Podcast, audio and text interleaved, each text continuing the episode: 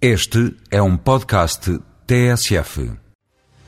E agora a voz do direito, que hoje tem assinatura do juiz Rui Rangel.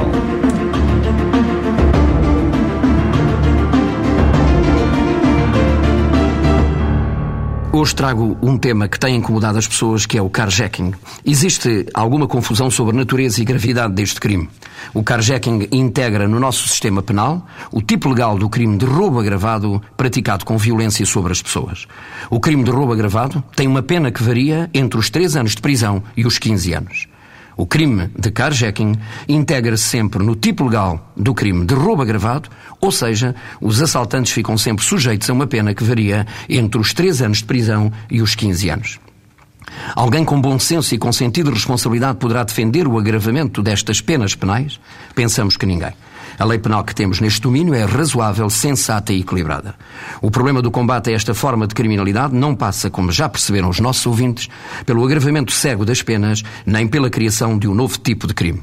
Passa por políticas assertivas que devolvam a rua às nossas polícias, PSP, GNR e Polícia Judiciária, para que estas atuem no domínio da prevenção criminal. Uma boa prevenção policial acompanhada de uma investigação criminal de excelência, dotada de meios humanos, técnicos e com formação adequada, são os elementos necessários. A estratégia das forças de segurança tem que ser outra. Com a excessiva carga de impostos que pagam os portugueses, merecem e têm direito a poderem viver em paz e em segurança. As polícias têm que, na área da prevenção, andarem no território do crime, desenvolvendo uma rede de informadores que convivam com os criminosos para perceberem as suas lógicas de atuação. Tem que haver maior investimento nas polícias e ainda uma melhor formação, melhor recrutamento e maior disponibilidade dos agentes. Passa também por uma recolha de informação sistemática e por uma melhor partilha dessa informação.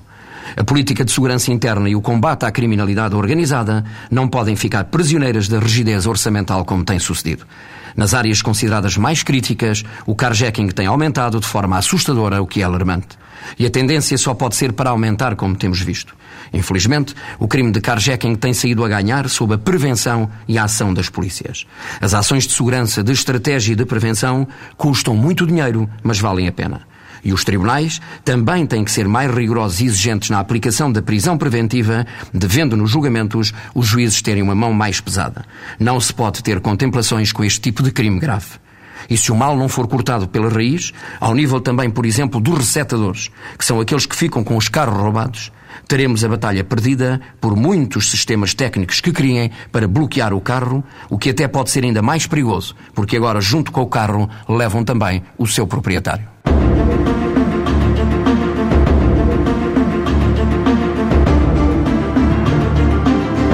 O crime de carjacking na voz do direito com o juiz Rui Rangel.